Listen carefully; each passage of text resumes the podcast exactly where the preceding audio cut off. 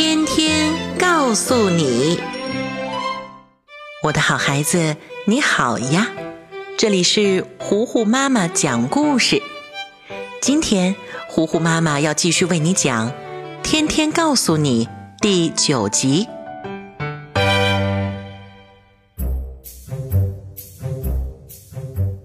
时间如白驹过隙，一闪而逝。白色的船在蓝色的海面上行进着，划开一道道水波，就像是一把剪刀剪开了一块蓝色的绸缎。在船上度过了快十天，天天和芝芝他们终于快要到达目的地了。船长叔叔说：“如果顺利的话，明天船就要靠岸了。”但这对于天天和芝芝来说，却并不是什么好消息，因为他们昨天救小红鱼的时候就决定，到达目的地之后会把小红鱼放回大海，让它自由。所以他们现在格外珍惜和小红鱼相处的机会。芝芝一边给小红鱼换水，一边说道。小鱼，小鱼，你和海里其他的鱼都不一样，你是唯一一个我和天天认识的鱼。天天一想到能和小红鱼待在一起的时间这么短，就觉得很难过。他也有气无力地说：“小鱼，小鱼，你还这么小，我还是担心你回到海里会被大鱼欺负，尤其我们之前又看到了大鲸鱼。”它就算打个哈欠，都有可能把你吃掉呢。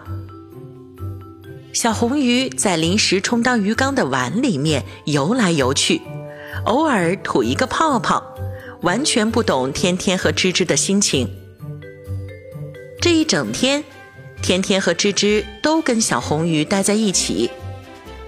到了下午，太阳渐渐西沉，芝芝忽然想起了冬至那天。天天在他家画的画，他灵光一现，激动地建议道：“天天，你不是很会画画吗？不如你把小红鱼画出来吧。这样一来，就算我们把它放回海里，想它的时候，也还能随时看到它的样子呀。就当做是，呃，小红鱼送给我们的礼物吧。”被芝芝这么一提醒，天天赶紧把他的水彩笔拿了出来。然后仔细观察小红鱼，开始在纸上画画。不一会儿，一幅色彩鲜艳的画作就完成了。远处深蓝色的大海里，浅蓝色的天空，还有散发着金色光芒的太阳和粉红色的云朵。近处是白色的大碗。里面有一条鲜红的小鱼，活泼又可爱。吱吱仔细地看着天天的画儿，忍不住地赞叹道：“天天，你画的也太好了吧！不过这个小小的像小山包一样的东西是什么呀？”天天指了指远处的海面，说道：“嗯，我也不知道，大概就是海里的山吧。”你看，那不是就有吗？我是照着那个画的。这时，糊糊博士不知从哪儿冒了出来，一把拿过天天的画，一边端详一边摇头晃脑地说：“哟，哎，这小子观察的还挺仔细，居然把远处的冰山都画出来啦！”吱吱听见“冰山”这个词，心想。那个小山包那么小，也能叫山吗？胡胡博士看出了他的疑惑，笑着说：“别看它只是露出了一丁点儿，实际上隐藏在海水里的部分还很庞大呢。如果整个都露出来，绝对就像一座山。在地球的南极和北极，都有数亿年形成的冰盖。”就像是冰做的陆地一样，冰盖被海水不断的冲击，时间长了就有脱落的部分，这就是冰山。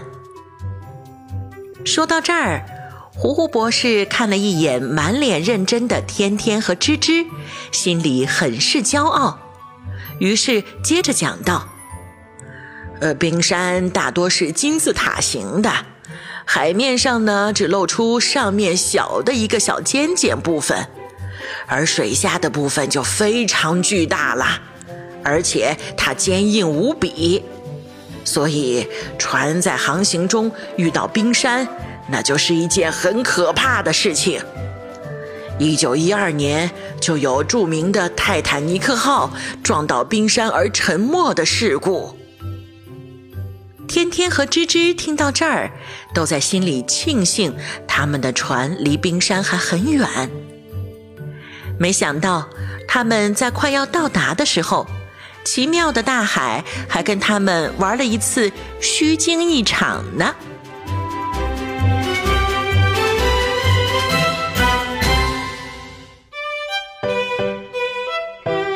天天告诉你第九集小小的庞然大物，今天就为你讲到这里啦，我的好孩子，我是最会讲故事的糊糊妈妈。